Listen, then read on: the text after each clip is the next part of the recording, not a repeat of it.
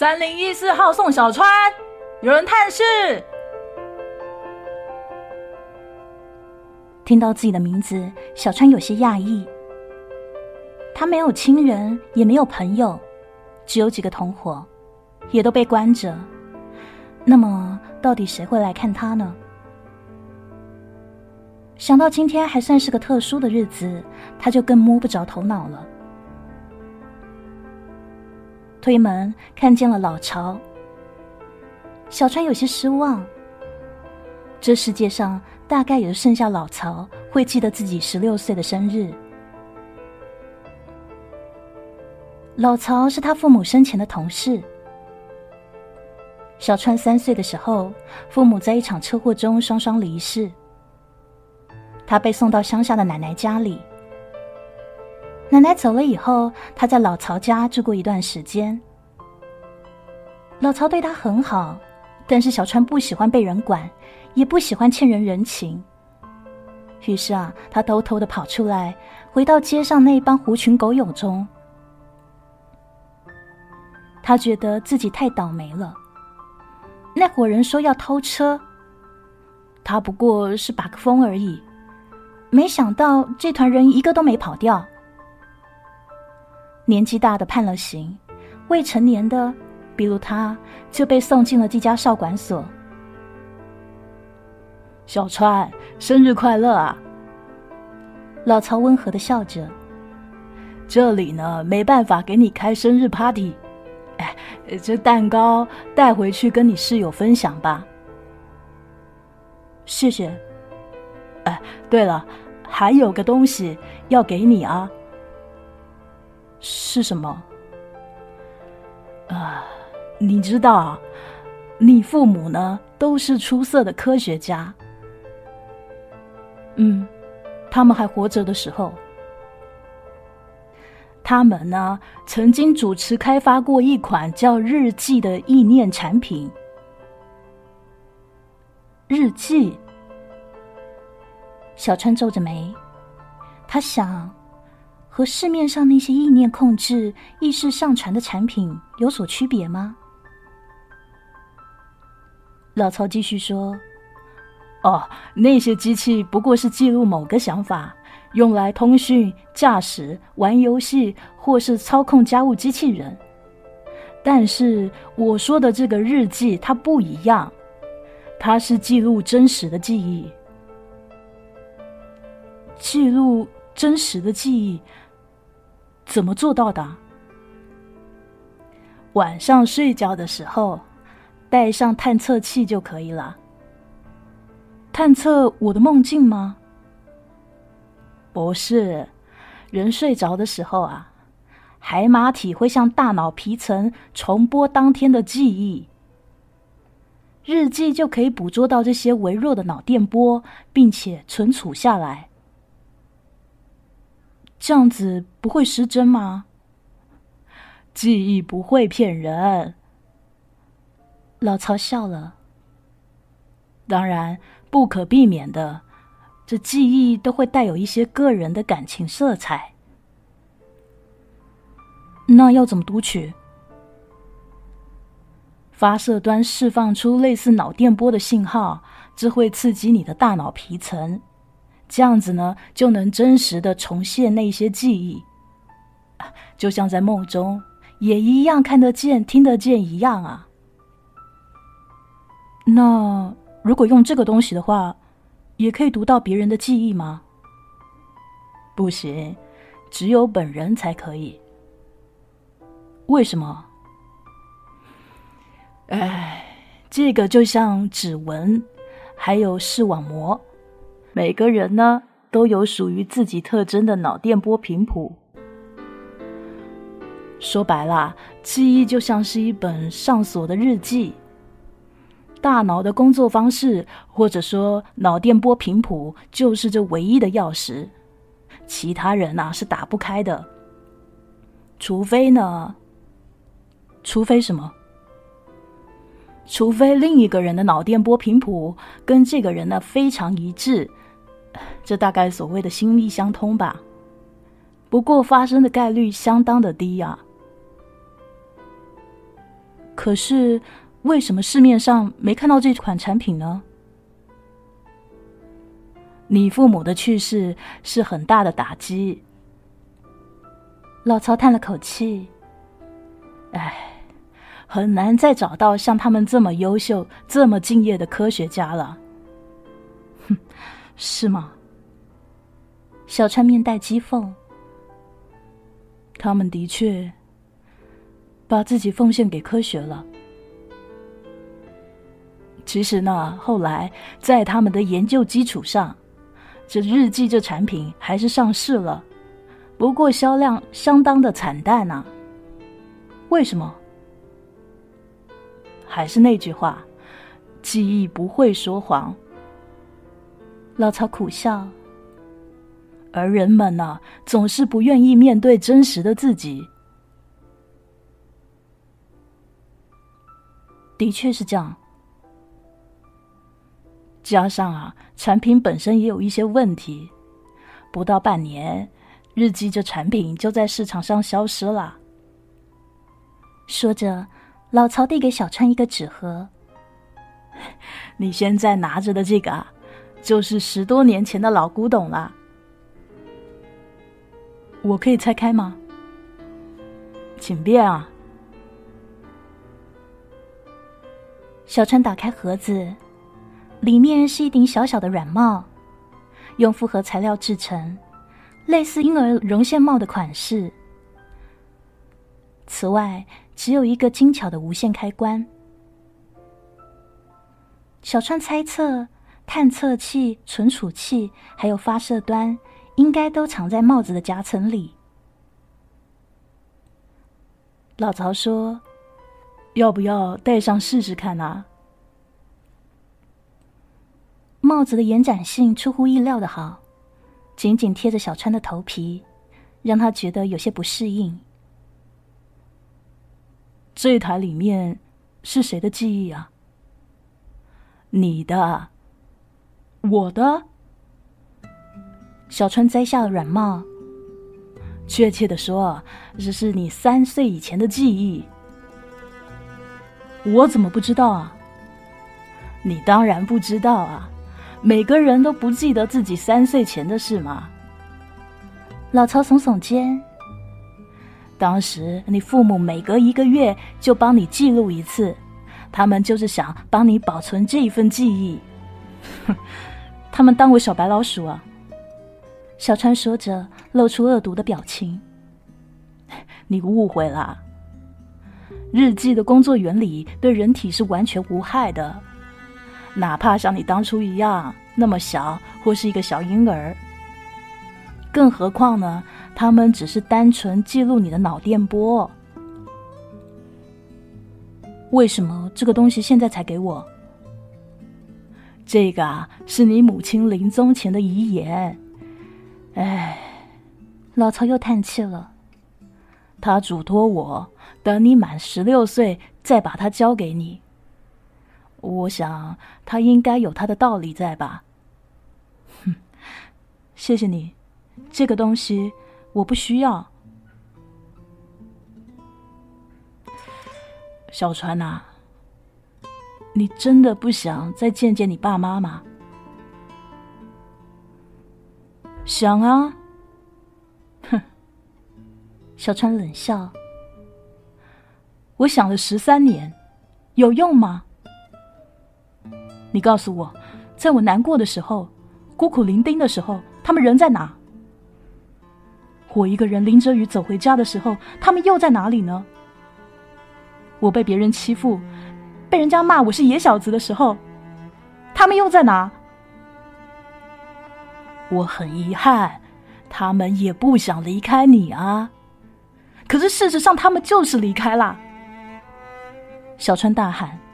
我根本找不到他们啊！看管走了进来，老曹示意没有事。小川颓然坐下，把脸埋在手掌里。再次抬起头的时候，脸上又恢复了那副漠然的表情。现在呢，我过得很好，我已经习惯没有他们的日子了。直说了吧，我根本不需要这些记忆。况且三岁以前的记忆有什么用？小川说着，用力把那顶软帽摔在了地上，起身就要走。你给我站住！小川回过头，看到的是一张因为愤怒而扭曲的脸。他从小到大从来没有见到老曹这么生气过。哪怕当初他闯祸进了局子，老曹也只是一声不响的把他给领回来。你这个混蛋啊！老曹气得直哆嗦。出事的时候你也在车上啊！你妈妈把你紧紧抱在怀里，你才……你现在却宁愿忘了他。我不愿意看到的，他用生命保护的是这么一个孬种。老曹捡起了那顶软帽，狠狠的塞到小川怀里。他说：“你看着办吧。”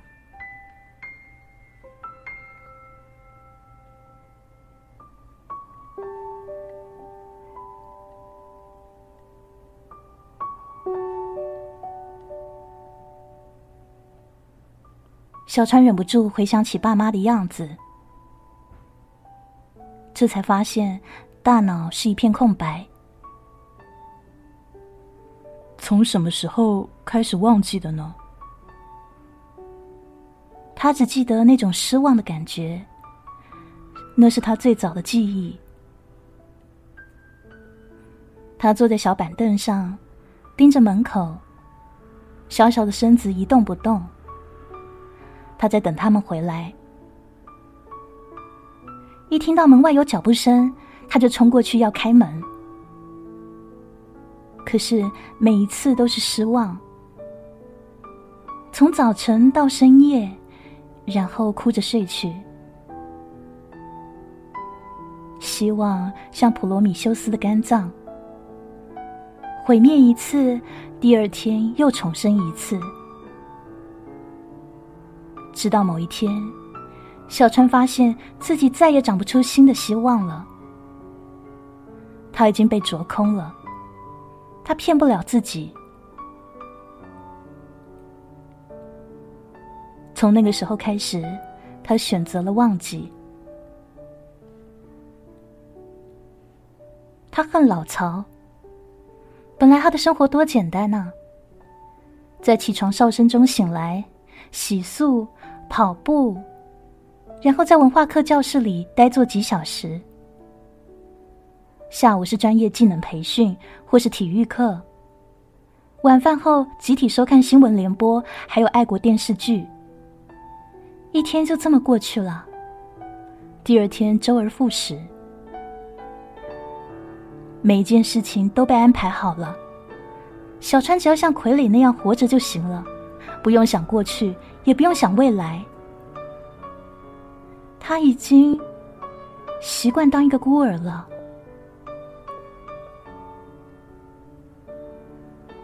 夜里，小川辗转反侧，这是许多年来的第一次失眠。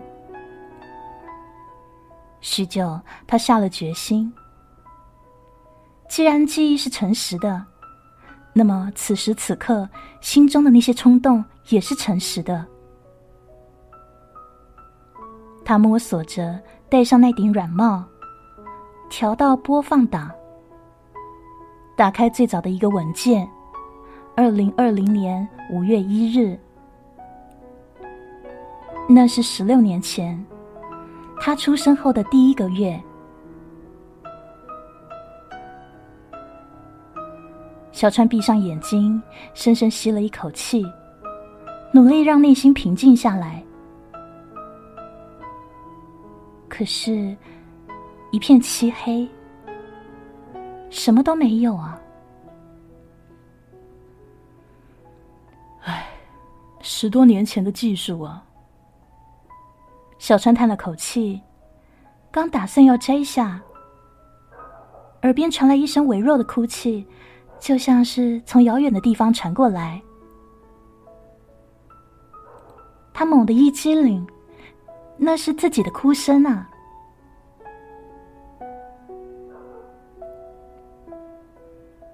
他其实并没有听见，是电磁波刺激了大脑听觉中枢，或者说大脑解码了电磁波的信息，从而产生了听见的感觉。于是他沉下心，专注的去感受。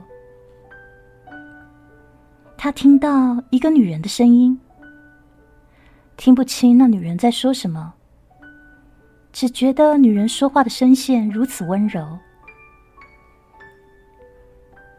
然后又传来一个低沉的嗓音，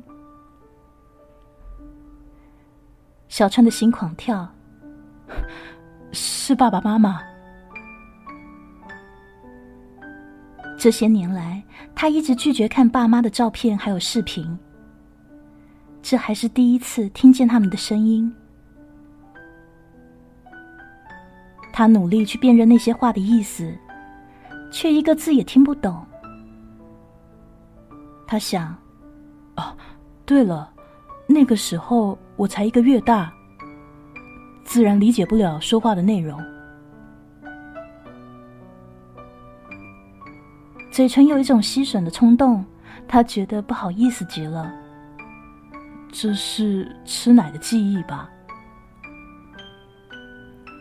他的后背传来轻微的抚触感，就像是有一只手在轻轻的拍。小川觉得一阵安心，不知道是当初，还是此刻的感觉。他睡着了。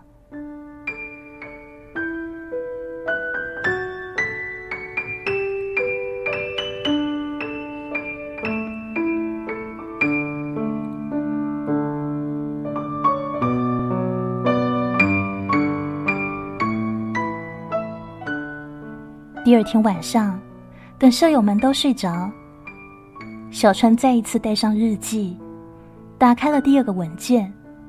二零二零年六月一号，他闭着眼睛也能看见一些影像，黑白的、模糊的影像。那是十六年前他的眼睛刚刚看到的世界。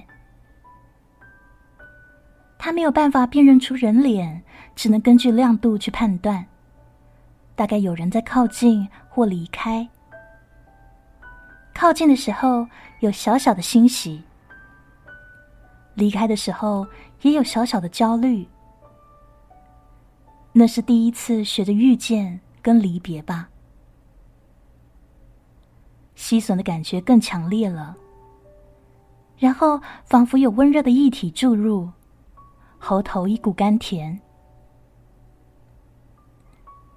又一次，他在轻柔的拍打中睡去。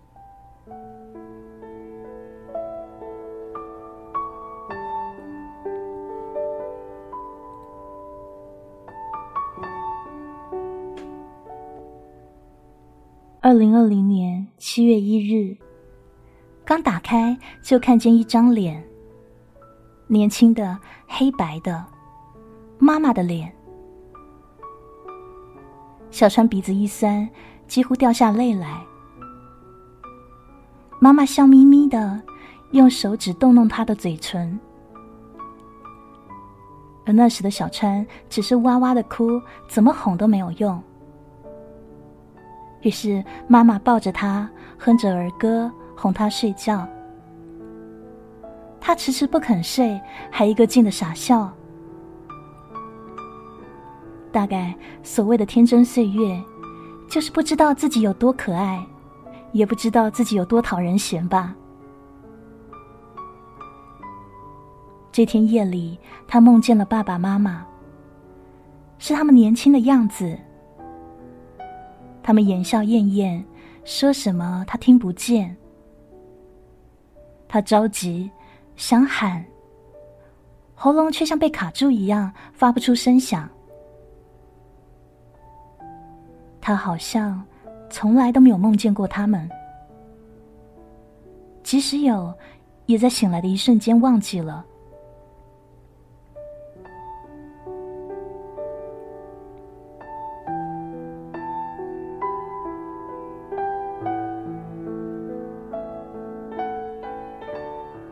第二天，小川忍不住给老曹打了电话。老曹有些意外，小川从来不联系老曹的。以前啊，都是老曹满世界的找他。曹叔叔，小川迟疑着，我就想问你，我爸妈刚走的那段时间，我是怎么过的？啊，你当时呢昏过去了，一醒啊就哭，哭着说要找爸爸妈妈。那个时候呢，我们都骗你说你爸爸妈妈去国外了。结果呢？你就翻出一张世界地图，你问我们爸妈在哪里？你不肯好好吃饭，一个小小胖子硬是瘦到皮包骨，也不肯好好睡觉，总是说要等你爸妈回来再睡。哎呀，那个时候啊，你每天都折腾到大半夜，抱着你爸妈的照片入睡。眼角还挂着泪珠。后来啊，你好像慢慢知道，爸爸妈妈不会回来了。于是呢，你不哭也不再闹，整天闷着不肯说话，也不跟其他的小伙伴玩。直到有一天呐，你把你爸妈所有的照片全给撕了粉碎。你奶奶生气揍你。你一边哭一边喊，你喊着说：“不要等他们，再也不需要他们了。”哎，老曹哽咽着说不下去。小川低下头，我都不记得了。你应该记得的，那个时候啊，你都快四岁了。不过呢，也有可能是那些记忆太痛苦了。出于一种自我本能的保护，大脑选择了遗忘。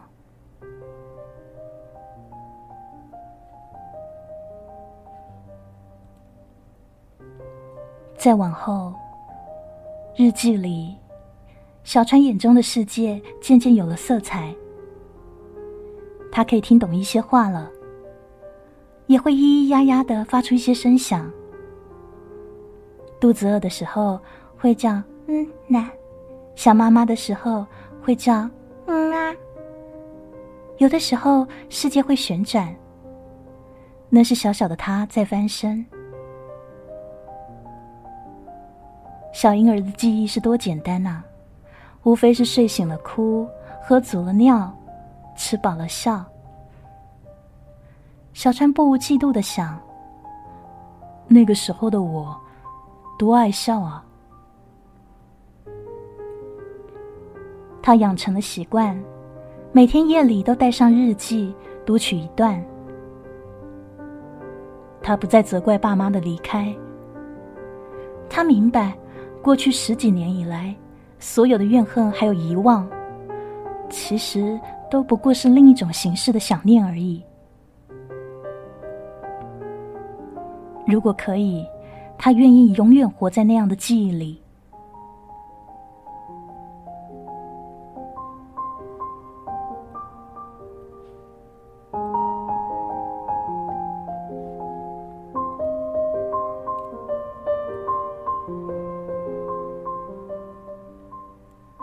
一天夜里，小川迷迷糊糊的，刚要睡着，额头就突然一阵剧痛。他意识到，那是他从床上摔了下来。十多年后，疼痛的感觉依旧那么的真实。他想，这也是日记滞销的原因之一吧。有一些记忆。特别是痛苦的记忆，并不是每个人都愿意去面对的。正想着呢，仿佛是被一双手抱起来。接着，他又听见那熟悉的声音，是妈妈在唱儿歌。妈妈的声音颤抖，分明带着哭腔。几滴凉凉的液体落在小川脸上。小川下意识的用手去摸，是干的，再也忍不住，泪水夺眶而出。记忆不会骗人，眼泪也是。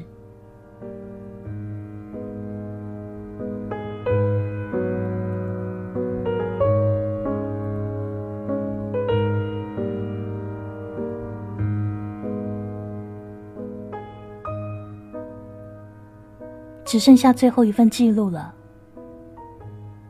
二零二三年四月一号，小川的心收紧了。这是爸妈去世的前一天，他迟迟不敢打开最后一份记录。打开了，意味着第二次离别。他已经失去过一次了。不想再失去第二次。过去的一个月里，他就好像重新长大了一回，又像是当了一次父亲。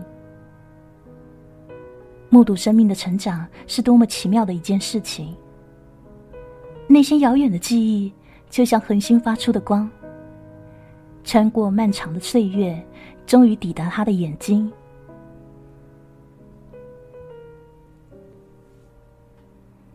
那天夜里，小川迟疑很久，还是打开最后的记录。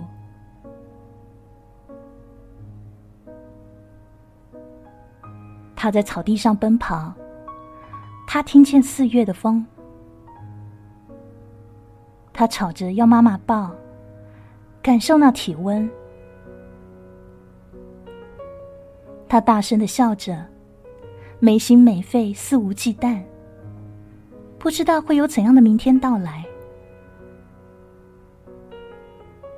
小川悲伤的想：“那是最后的快乐的日子吧。”带上日记的他，就像一个事先洞察一切的先知，却无力改写命运的剧本。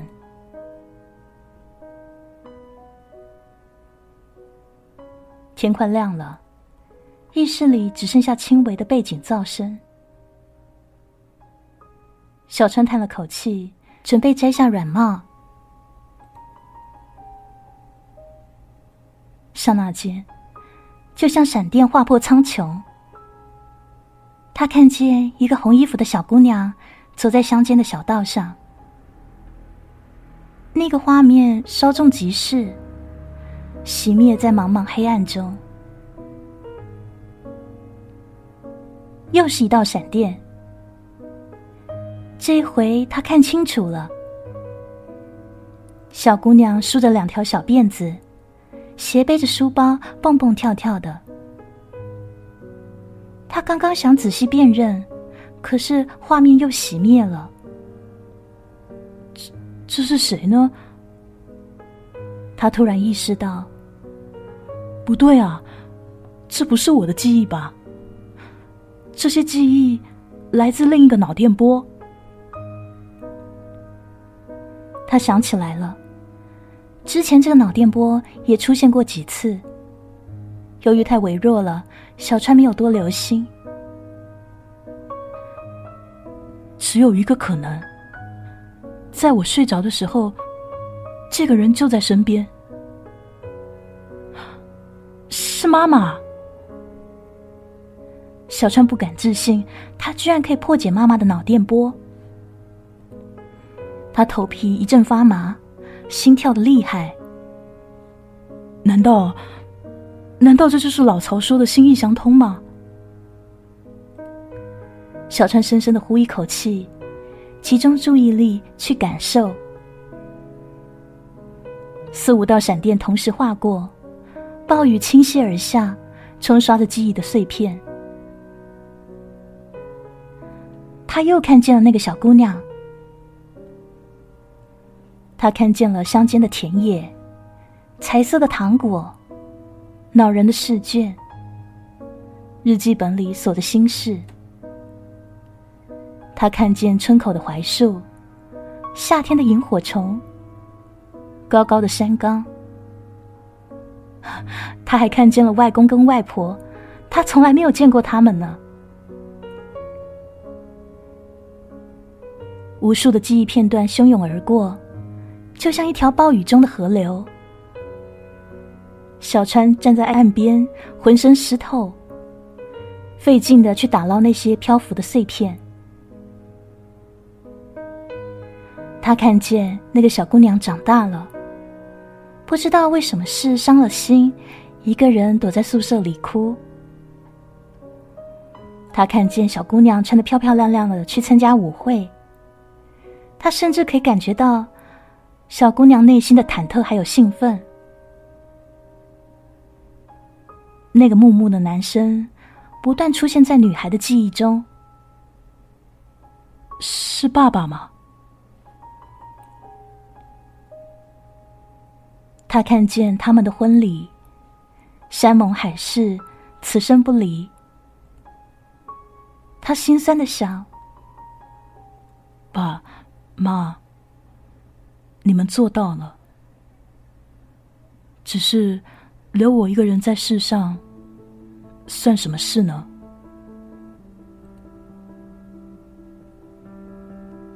他看到妈妈怀孕了，肚子一天天大起来，心中是满满的喜悦。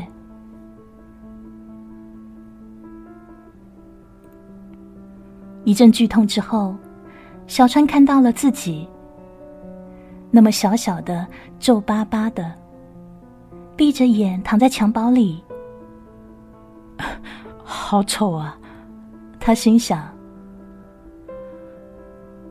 这是我在妈妈眼中最初的模样啊。”然后他看到自己睁开眼，吵闹、玩耍、长大。他吃饭的样子，睡觉的样子，小小的他耍无赖的样子，微微颠颠走路的样子，记忆的潮水汹涌而至，都是他，全都是他。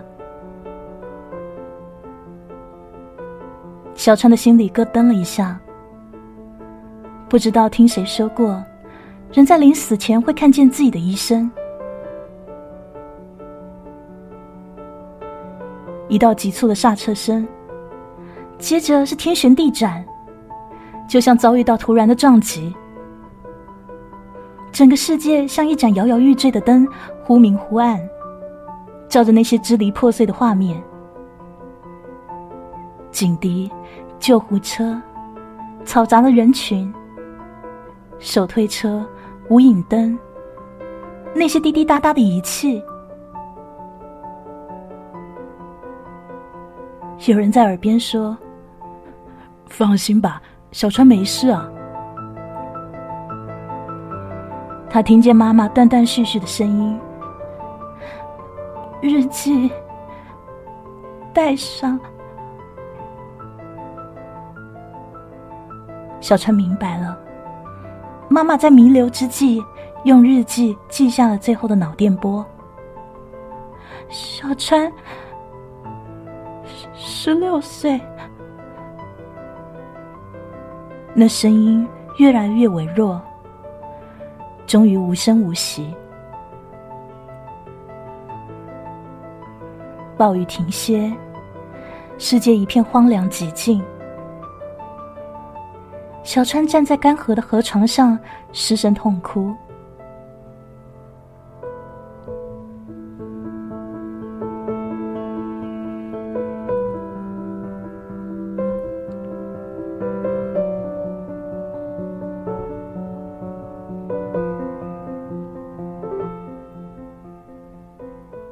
两个月以后，老曹来接他，两个人拎着行李，一前一后的走。小川突然停下脚步，问：“曹叔叔，你是不是从一开始就知道我可以读懂我妈妈的记忆啊？”老曹狡黠的笑了：“这很重要吗？对我很重要。好吧，一次偶然的机会呢，你妈妈发现她可以读懂你的记忆，所以反过来，你一定也可以读懂他的。虽然说是小概率事件，也算一个 bug 吧。你妈妈已经准备去解决这个问题了，比如说提高信号的识别精度。可是啊，还没来得及，就遭遇了那场车祸。唉，老曹叹气，他大概知道自己快要撑不下去了，心里最放不下的就是你啊。他有太多的话来不及对你说。唯一能做的，就是留下自己一生的记忆，然后把这份记忆交给你。我懂了。小川低下头。记忆不会说谎。妈妈是用这样的方式告诉他，自己有多爱他。对了，老曹突然想起什么。那些记录，你读了很多遍吧？没有，一遍就够了。我知道他们就在那里，我再也不会失去他们了。何况，小川笑了。妈妈也不会希望我沉迷在过去的回忆中吧。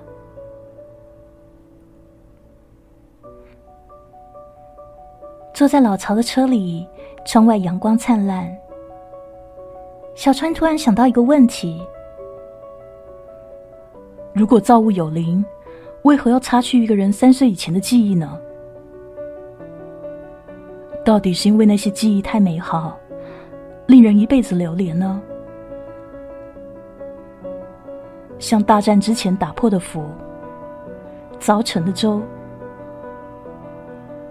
忘记他们，才有勇气去面对未知的岁月。